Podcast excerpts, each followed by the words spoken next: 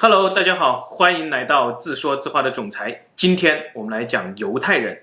说到犹太人呢，大家一定都会联想到出埃及记、神选之民、旧约圣经、死海文书、所罗门王、摩西十诫等等等等，犹太人与神与上帝有关的故事啊。再将这些故事向前或者向后延伸呢，我们就得到了苏美尔王表、尼比鲁、第十二个天体。地球编年史以及控制世界的神秘力量、光明会等等等等神秘主义故事吧。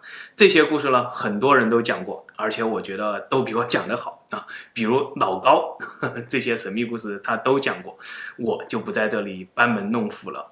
关于犹太人的故事呢，我们直接从公元前一千五百年前的出埃及记跳跃到公元一千四百年的威尼斯。从资本主义的萌芽开始讲一讲，为什么说犹太人是神选之民啊？关于十五世纪的威尼斯，它究竟是一个什么样的地位？它究竟从事着什么事业呢？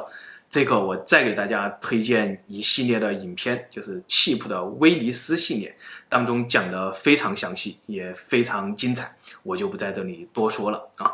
简单的说呢，十五世纪的威尼斯。已经建成了今天资本主义社会、全球化社会的雏形啊，而资本也在彼时登上了历史的舞台，开始推动着人类的社会迅速前进啊。而控制资本的银行业，或者说是高利贷呢，在当时是基督徒非常鄙视的一种低贱的营生吧。于是呢，他们就落到了犹太人的头上。莎翁笔下的威尼斯商人，非要割你一磅肉的威尼斯商人，就是彼时犹太人在佛罗伦萨、在威尼斯的一个形象写照吧。这个我想不用我多讲啊。好了，到了一四三七年，佛罗伦萨颁给了犹太人四张牌照，允许他们在佛罗伦萨城内设立银行，从此。犹太人进入了银行业。在老高的影片当中呢，他说约柜是犹太人的圣物，是上帝赐予他们的一样武器啊，这是世界上最厉害的武器。而在现实世界当中呢，我却认为犹太人手中最厉害的武器叫做复利啊。至于复利究竟有多大的威力呢？我们讲两个故事啊。第一个故事呢，假如你有一千万。同时，你有两个朋友。第一个朋友呢，是一个精通高层内部消息的人士吧。他呢跟你说，按照他的方法，今年保证你赚百分之五十啊。另一个朋友呢，是一个小心谨慎的犹太人，他跟你说了，按照他的方法，只能保证你每年挣百分之五啊，而且只能保证三年，三年以后能挣多少，得看当时的情况。你呢？我相信百分之九十九的人，会和你一样选择相信第一个朋友啊。这样一年过去了，你挣了百分之五十，有了一千五百万啊。第二年，你的这位朋友呢，继续跟你说，今年依旧可以保证你挣百分之五十，没有什么太大的问题，相信我啊。你呢，依旧选择相信这个朋友。现在第二年过去了，你就有了二千二百五十万啊。到了第三年呢，你的这个朋友跟你说，今年的行情有点不太稳定，我呢不敢帮你保证能再挣百分之五十了，看今年这个状况啊，有可能甚至会大跌，甚至会让你亏百分之五十。但是你呢，相信很多人一定都会选择让这位朋友再去拼搏一下啊，再去赌一把啊。结果呢，第三年你亏了百分之五十，现在你有一千一百二十五万啊。这三年下来呢，你一看，哎，自己的一千万变成了一千一百二十五万，挣了一百二十五万，哎，你心里一定是挺高兴的，对吧？因为你会觉得，如果我不这么贪婪，那我可能是挣到了一千二百五十万呢，对吧？我依旧会在后面的日子选择相信我这位能让我挣百分之五十的朋友。这个时候呢，你甚至已经可能忘记了你那位犹太朋友了，而你。结合着这个故事，再仔细的看一看下面这样一个公式的时候，你会惊奇的发现，按照你犹太朋友的方法操作三年，你既然挣了一千一百五十七点六万，比你的一千一百二十五万要多不少。你看看，即使到了今天，我们当中的百分之九十九的人，还是和六百年前的基督徒一样，认为靠这百分之五的微薄利息营生是一件低贱且不挣钱的买卖啊。但是呢，当你想着去挣百分之五十，去一夜暴富的时候，你身边那些耐心的犹太朋友已经开始一点一点的积累，利用复利。积累自己的事业，可能几年以后你再回过头来看，他们已经不知不觉的和你不在一个阶级上了吧。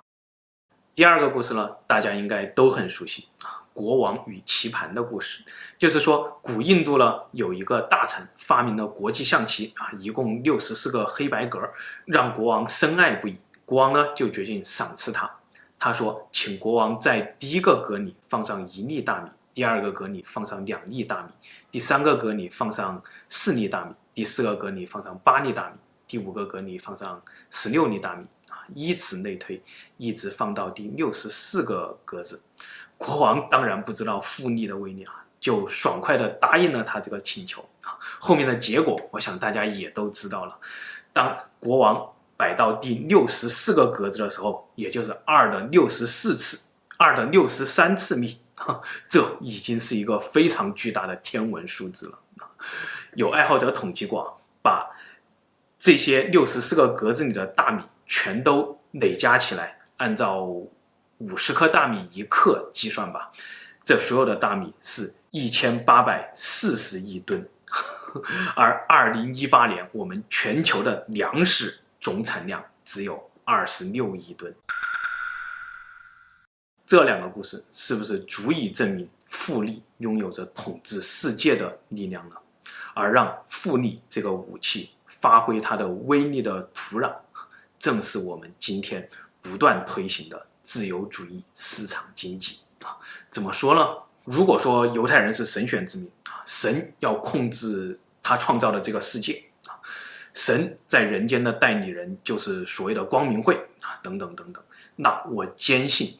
犹太人从一四三七年拿到那四张银行业的牌照开始，他们就在神的授意下，处心积虑地慢慢积累了六百年，直到今天啊，在这六百年期间呢，他们为神创造了一个可以控制的混沌系统，就是我们今天的市场经济。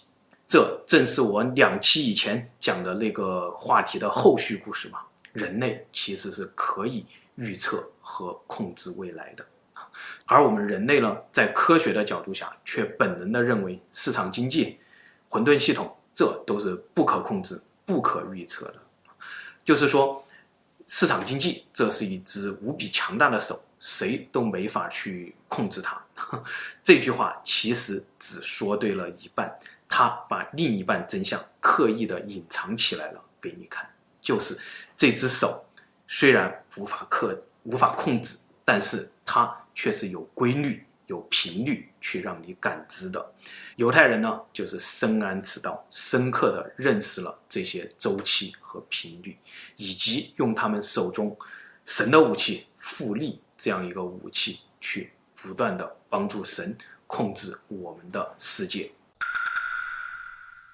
听到这里，你一定会觉得我很神棍啊！但是如果我说这些秘密并不是我的原创，而是来自于股神巴菲特，你会作何感想呢？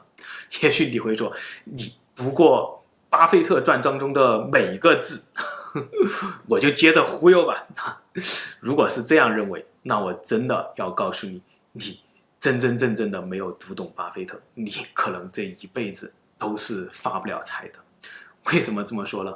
因为巴菲特他其实并不是一个犹太人，而他敬仰一生的老师、价值投资的原始天尊格雷厄姆才是犹太人。格雷厄姆从教一生，只给过巴菲特一个人 A 加的成绩啊。但即使这样，巴菲特提出要不拿薪水在格雷厄姆的公司当中帮他工作的时候呢，格雷厄姆依旧。拒绝了巴菲特，因为巴菲特不是犹太人。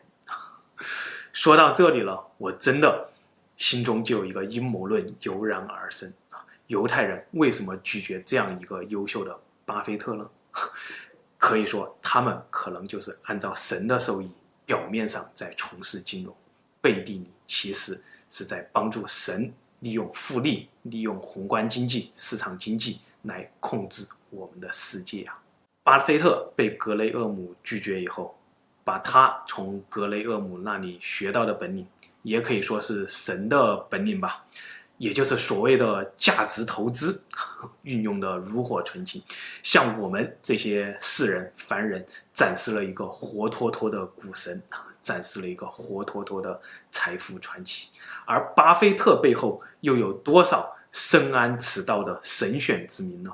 又有多少将这些秘密按照神的旨意践行了六百多年的犹太人呢？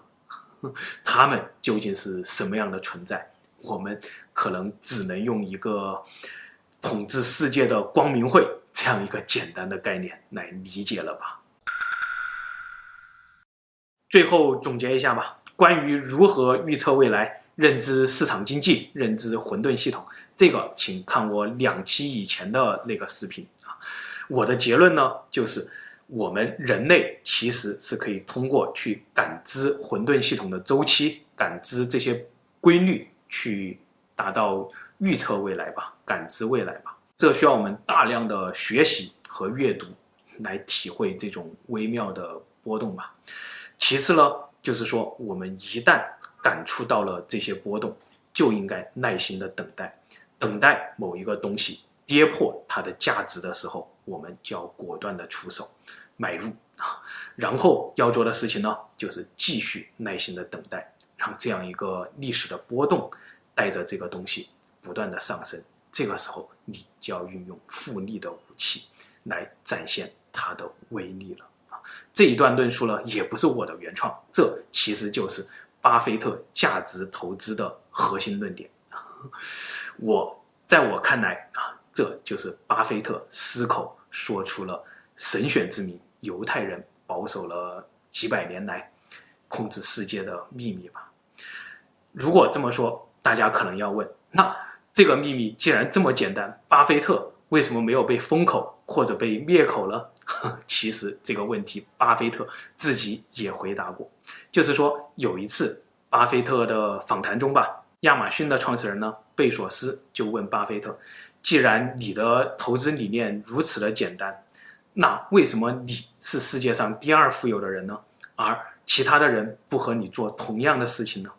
巴菲特掷地有声地回答道：“因为这个世界上没有人想慢慢变富。”好了，今天我算是讲了一个捅破天的秘密故事吧，希望大家懂了，希望大家能够像犹太人一样，利用复利这样一个武器，从今天开始积累自己的事业。